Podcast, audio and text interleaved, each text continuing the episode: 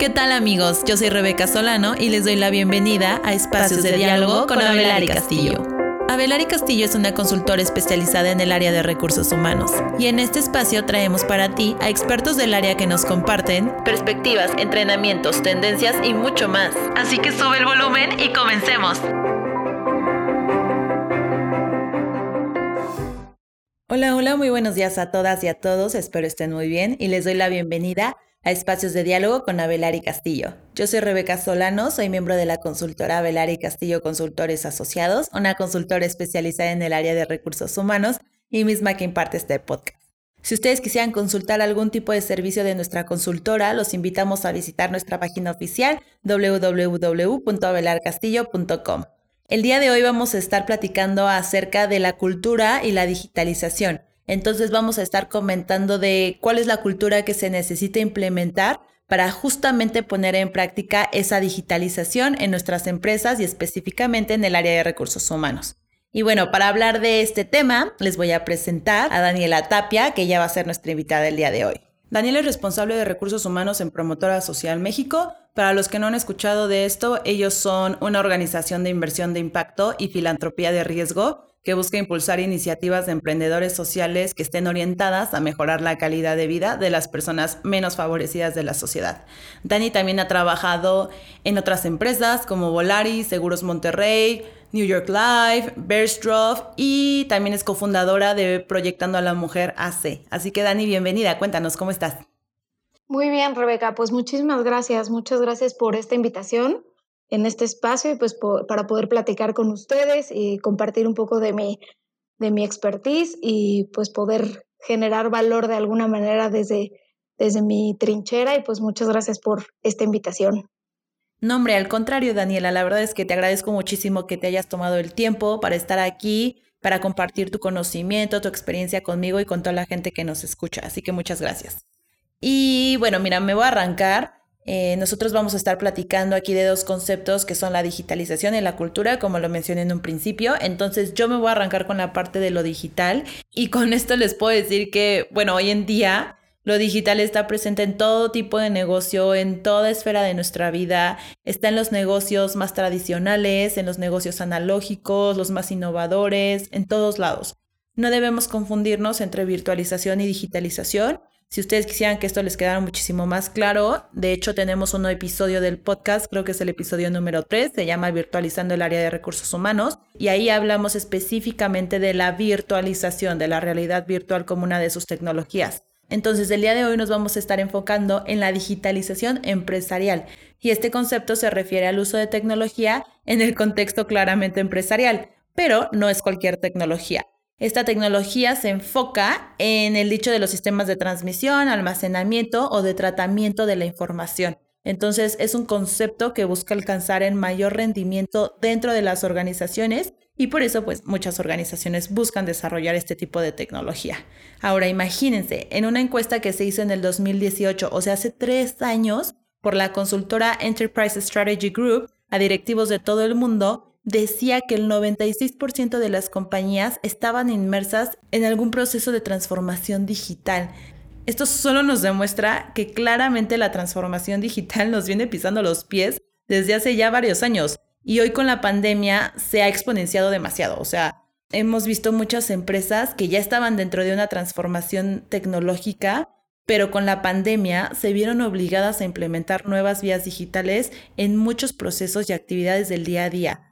Si ustedes aún dudan que, están inmersos en la tecnología y en la parte digital específicamente, les puedo decir, la página web corporativa ya es un medio digital, los smartphones que usan, que la empresa les da para comunicarse con los clientes, para comunicarse con su equipo, es lo digital. Los software digitales de diversos tipos, por ejemplo, los programas de facturación, que son programas que, que han conquistado las empresas de todo el mundo el correo electrónico, un CRM, un gestor de proyectos, una aplicación de gestor de contenidos. ¿Qué otro les puedo dar? Eh, el uso de la nube. Todo ese tipo de cosas ya están inmersas en nuestro trabajo del día a día y a veces no nos percatamos de las mismas. Ahora, em, el que casi todas las empresas vivan este tipo de transformaciones hace justamente que la digitalización sea clave para la competitividad empresarial en un mercado que claramente está constantemente cambiando y es cada vez más exigente. Entonces debemos tomar en cuenta que para que esta transformación digital pueda implementarse y desarrollarse correctamente, tenemos que poner mucho foco en que las empresas tengan una estrategia de transformación bien planeada y dentro de esa planeación se encuentra el desarrollo de una cultura corporativa que agilice y permita esa implementación tecnológica. Entonces, Daniela, aquí me gustaría totalmente tu participación y que nos contaras primero a qué nos referimos cuando hablamos de cultura corporativa y por qué es tan importante y así ya nos vamos sumergiendo en especialmente la cultura que necesitamos para la digitalización. Bien, pues mira, Rebeca, la, la cultura corporativa o la cultura organizacional eh, es tan importante para, para, mi punto de vista porque es la base, es la base de todo y a partir de ahí es, eh, con base en ello es, eh, es lo que genera a la organización, ¿no? ¿Por qué? Porque son todas las creencias, las costumbres, los valores, hábitos, tradiciones, actitudes y experiencias de la organización. Justamente las personas, los que conforman a la organización, el talento, son, son quienes hacen a la empresa sí, sí sus capacidades, por supuesto, sin embargo también eh, esos valores, sus hábitos, sus comportamientos, actitudes y o conductas.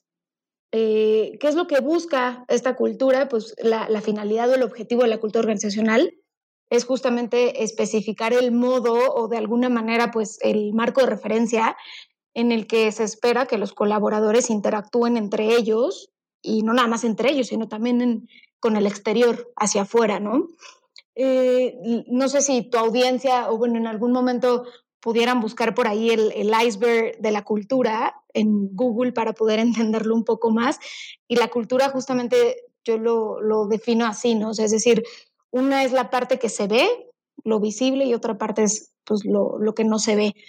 Eh, lo de arriba del iceberg es, es la forma en la que decimos eh, que hacemos las cosas, como por ejemplo la visión de la empresa, de la organización, la estrategia, todas las políticas, los procedimientos, las metas de la empresa, eh, la estructura, cómo se conforma, etc.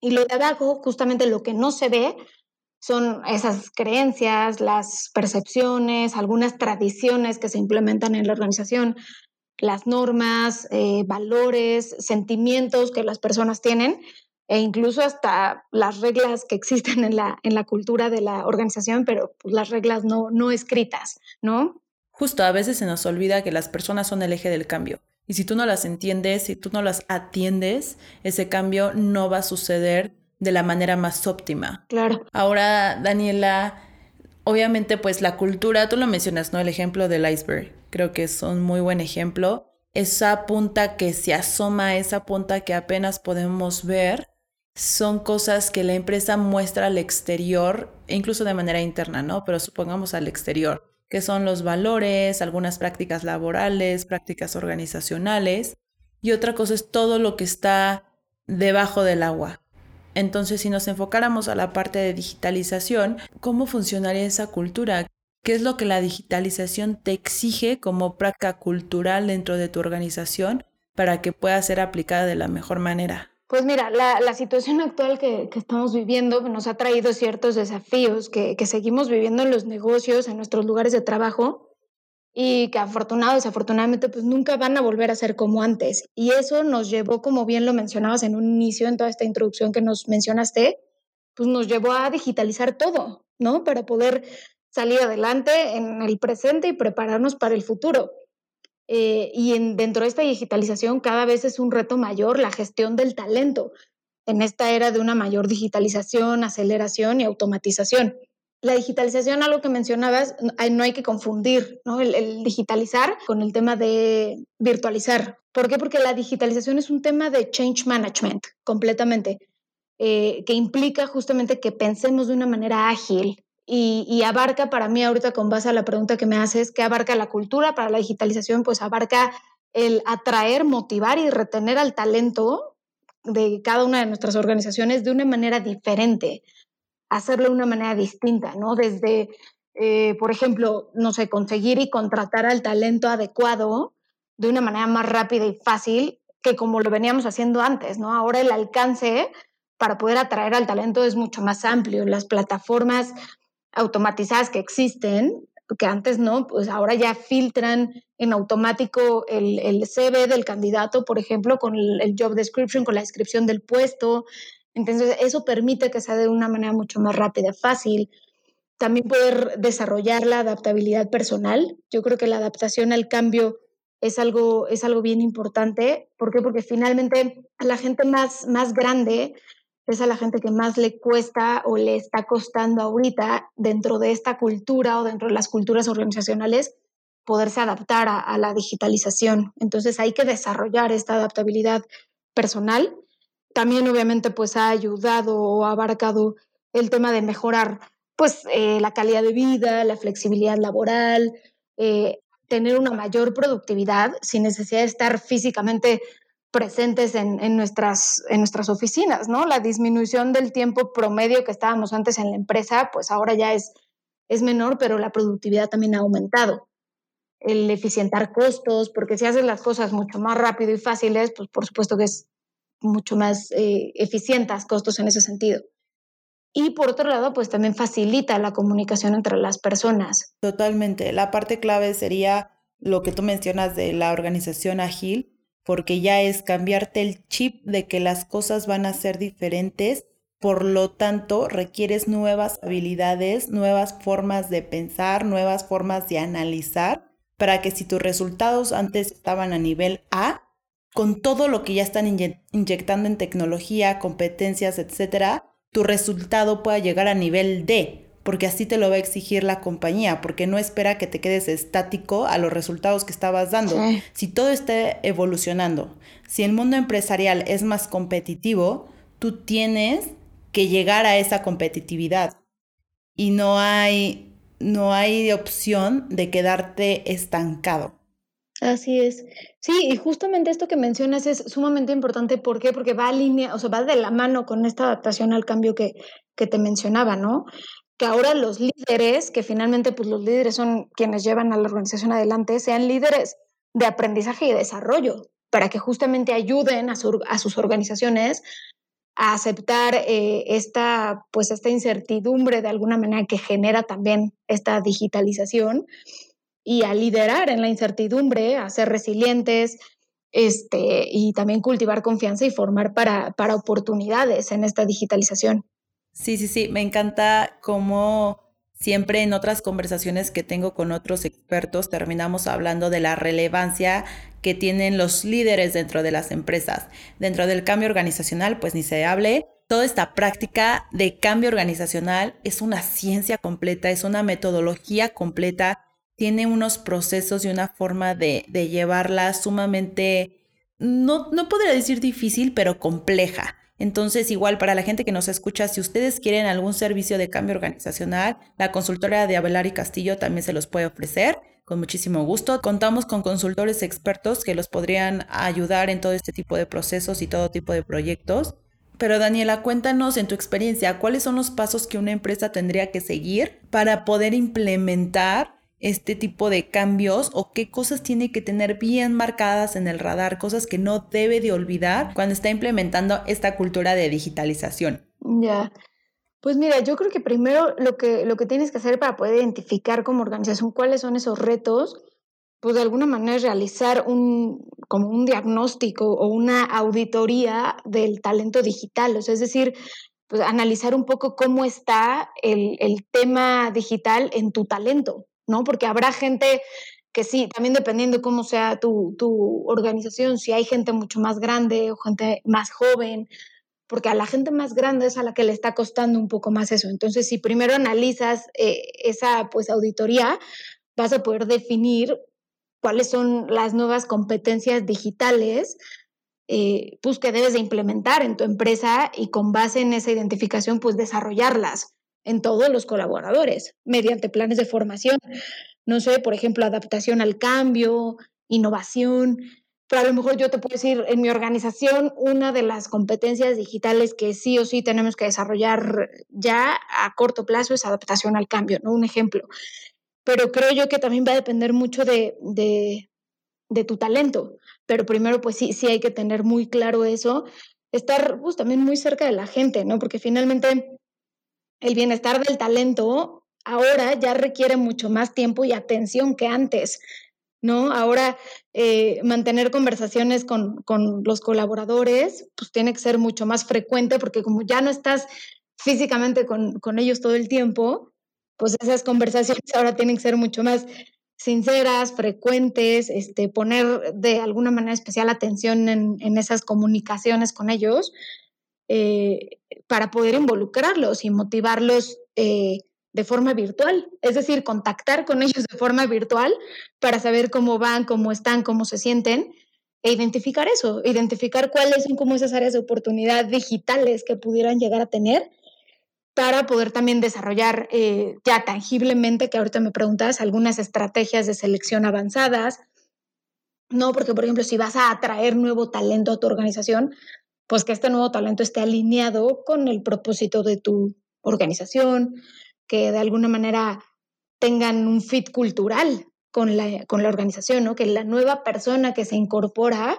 a la organización y que hoy el primer día de trabajo no lo vas a conocer físicamente probablemente, porque a lo mejor su trabajo lo va a empezar a hacer de una manera remota, o sea, hasta el, hasta el onboarding ya es distinto a antes, ¿no? O sea, el onboarding ya es de una manera diferente a lo acostumbrado. ¿no? Y por supuesto de ahí, este es en el tema de atracción, el tema de, de, motivación y retención, pues por supuesto ir renovando los planes de carrera, los planes de sucesión, de evaluación, es decir, todo el ciclo de vida del colaborador que, que esté ahora con base a las nuevas necesidades digitales. Pero esas necesidades digitales, pues de alguna manera sí, sí cada uno de nosotros pues tenemos que diagnosticarlas con base a nuestra, pues nuestra población. También, obviamente, realizar estrategias corporativas de transformación cultural digital, es decir, desde redes sociales, el tema de compensación, eh, team building, este, el tema de gamificación, que en algún momento se ha, se ha escuchado, bueno, que se ha escuchado mucho eh, últimamente, es una manera para establecer en evaluaciones de desempeño objetivos ágiles, rápidos, que puedes justamente modificar para saber hacia dónde va la organización, hacia dónde vamos como colaboradores, hacia dónde quiere que vayamos la, la empresa, este, y que de alguna manera todo esto, esta transformación cultural digital, en, elimine silos, ¿no? Porque todo, eh, a partir de ahora con eso, pues todos los que estén en la organización puedan conocer hacia dónde van las demás personas a la par, eh, al no vernos ya todos los días, este, y de alguna manera con transparencia, eh, pero siempre pues con una comunicación clara para, para el logro de, pues, de las metas. Creo que es uno de los retos más grandes que se presentó en tiempos de pandemia, el poder medir de manera objetiva el cambio que quieres implementar y el impacto del mismo. Claramente siempre habrá resistencia por parte de las generaciones más grandes, las generaciones más jóvenes, los de nuevo ingreso, los que ya llevan mucho tiempo en la empresa, pero sí se tiene que ser muy empático y tener una comunicación transparente para saber si existe algún tipo de obstáculo de implementación, por ejemplo, algún tipo de resistencia. Entonces, es algo que, que incluso antes de la pandemia se, se, presentaba como un reto dentro de las empresas porque no muchos líderes, no muchos jefes, no muchos directores tienen esta competencia de comunicación asertiva, del poder sentarte con la gente y poder tener una conexión humana con ellos para entenderlos, para empatizar y entonces generar un vínculo más cercano con ellos. Al final, digo, tampoco se trata de que todos seamos mejores amigos, pero sí buenos compañeros de trabajo para poder sacar los objetivos a, a todo lo que da. Sí, y que finalmente esta cultura digital pues no lo, no lo minimiza, sino al contrario, lo fortalece. Claro, totalmente de acuerdo contigo, Dani. Ahora me encantaría que pudieras compartirnos algún reto que hayas vivido en carne propia a lo largo de tu vida profesional en temas de cultura y estaría perfecto que el reto pudiera aterrizarse a estos tiempos de pandemia. Entonces cuéntanos cuál, cuál fue el reto, cuál fue el obstáculo y cómo, y cómo pudiste enfrentarlo para así obtener los resultados que buscabas. Eh, pues bueno, te, te, comento, desde el área de, de, recursos humanos en donde yo estoy elaborando, un claro ejemplo de ello es el área no se llama recursos humanos, se llama personas. Y es debido a eso, eso es algo cultural el hecho de que el área de recursos humanos se llame personas y viene desde ahí, ¿no? Porque finalmente lo que buscamos es generar ese, ese, esa cultura y, y, bueno, las organizaciones creo que no estábamos preparadas para de un momento a otro empezar a trabajar eh, eh, desde casa en seguir manteniendo una comunicación continua y clara entre todas las áreas. Entonces, algo que nosotros procuramos desde un principio que empezó la pandemia es el seguir manteniendo todas nuestras reuniones de integración a nivel cultural, este, todo nuestro programa de formación, eh, para seguir teniendo el contacto con el equipo, seguir manteniendo también nuestras reuniones de equipo cada 15 días, este, el contacto pues día a día con todos nuestros líderes, nuestros jefes directos. Eso creo que ayudó mucho para, para ir identificando también las áreas de oportunidad de digitalización en la gente. Este, fuimos capacitando también al principio con nuevas herramientas que implementamos de tecnología, plataformas, eh, el área de sistemas pues eh, capacitó mucho a los colaboradores y ahorita pues bueno, ya somos unos expertos en ese sentido, pero pues en un inicio implicó esta curva de aprendizaje, ¿no? Oye, Dani, ¿no has tenido o no han tenido algún tipo de resistencia con esta parte de las reuniones de integración? Porque creo antes cuando estábamos de manera presencial, pues era de que, ah, ¿sabes qué? Terminabas la hora de trabajo y vamos a cenar todos juntos, vamos por una cervecita y convivías fuera del espacio laboral. Pero ahora es de que, ah, de las ocho horas que tienes que laborar, siete horas eh, al día, quédate una hora más para que podamos convivir. O sea, mucha de la gente es como, oye, ya estoy harta de estar pegada a la pantalla. O también a lo largo del año, y, del año y cacho que llevamos conviviendo con la pandemia, pues ya encontré actividades que me gustan y ya no estoy dispuesta a quedarme dos horas más después de la chamba porque ya tengo una clase virtual, perdón, una clase digital de pues de ejercicio, ya quiero destinar tiempo a la lectura, o sabes qué, me encanta cocinar y me voy a meter a hacer postres en la tarde, a sacar a pasear a mi perro, a pasar tiempo con mi familia, ¿sabes? Ya como que hemos encontrado más un balance. Entonces, ¿no han tenido problema con ese tipo de actividades ahora? Sí, nosotros lo que tratamos de hacer, o sea, en estas reuniones de integración son más, o sea, no, no dejamos el trabajo a un lado, o sea, siguen siendo formativas y alineadas a nuestra cultura, alineadas a nuestra cultura organizacional, pero pues sí, evidentemente esta resistencia se da debido a que la gente también ya empezó, las personas ya empezaron a encontrar un punto medio entre justamente lo personal con lo profesional, con calidad de vida, sus familias, ¿no? El simple hecho de que ahora pues ya pueden eh, comer en familia, ¿no? Este, entonces sí, pues es, natural esa resistencia, pues al haber encontrado cosas que por supuesto implican también su desarrollo personal y que a nivel cultural nosotros fomentamos mucho eso. O sea, el crecimiento personal para nosotros también es parte de nuestra cultura organizacional. Entonces, pues siendo congruentes con ello, pues sí, para nosotros el, el crecimiento eh, personal tanto la parte familiar, social, la parte intelectual, la parte de salud, la parte espiritual de la persona, eh, también es parte de nuestra cultura, el desarrollar eso en, las personas. Entonces, pues siendo congruentes en ello, pues también respetamos mucho en ese sentido, pero, pero creo que la, pues la resistencia es normal al haber encontrado ese punto medio y la verdad es que es algo bueno, ¿no? Es algo bueno que, pues que, que hayan encontrado esa, o que hayamos encontrado todos ese, pues esa calidad de vida también. Me encanta esa filosofía y cómo la están practicando, de verdad. Creo que, bueno, para la gente que nos escucha, así como nuestra invitada lo está mencionando, la resistencia es algo normal. Es algo que va a pasar en todos. Todos presentamos algún tipo de resistencia simplemente a diferentes niveles, entonces se atiende de diferente manera. Pero aquí la clave es sentarse a escuchar y a entender por qué sucede la resistencia, cuál es ese factor que genera la resistencia de alguna persona en particular o de algún grupo en particular y no querer imponer el cambio, porque una vez que uno impone, no, o sea, no, no va a suceder, créanme. Pero cuando uno escucha, uno entiende, puede retroalimentar el plan, puede retroalimentar el proceso de cambio y entonces sí generarlo de la mejor manera.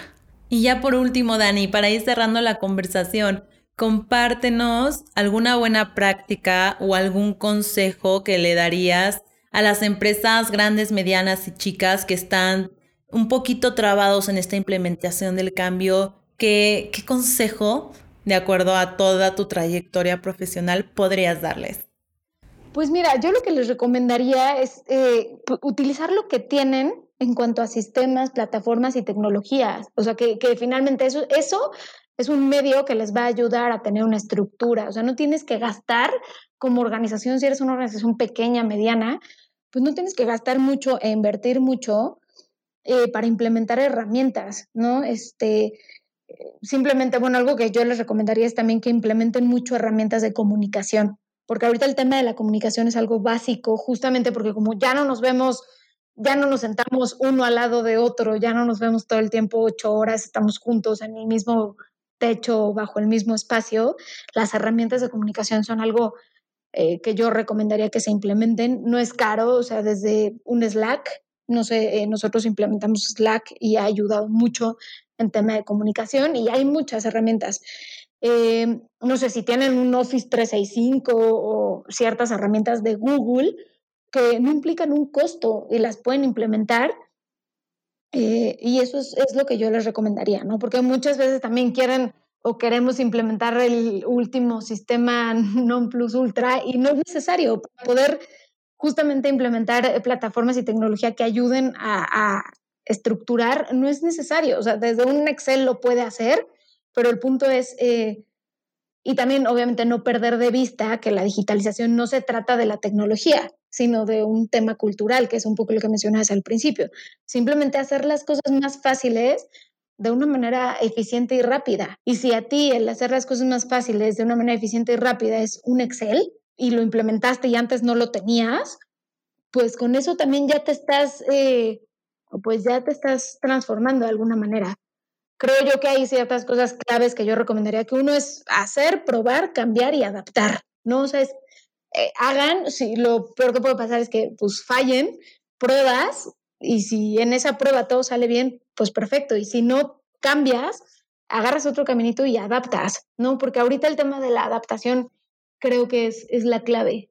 Qué bueno que mencionas este punto, porque creo que pasa dentro de muchas empresas que a veces tenemos herramientas que no las hemos explotado al 100 y de repente ya alguien nos recomendó algo, ya vimos ahí un anuncio de otra herramienta, ya las queremos implementar, pero no nos damos cuenta que muchas de las cosas que ya tenemos también pueden servir o pueden tener ese tipo de funciones que estás buscando o que estás queriendo adquirir y, desaprovechamos tristemente muchas cosas que ya tenemos dentro de la organización. O incluso puede pasar que piensas en temas de tecnología y automáticamente crees que es caro y la realidad, hemos avanzado demasiado en esto, demasiado, demasiado, demasiado, que hay herramientas que son gratuitas, hay herramientas que no son tan caras y que las puedes implementar muy bien en tu lugar de trabajo. Pero sí es muy importante, lo, mencionaste en un principio, hacer un diagnóstico, ver dónde estás, o sea, qué aplicaciones tienes,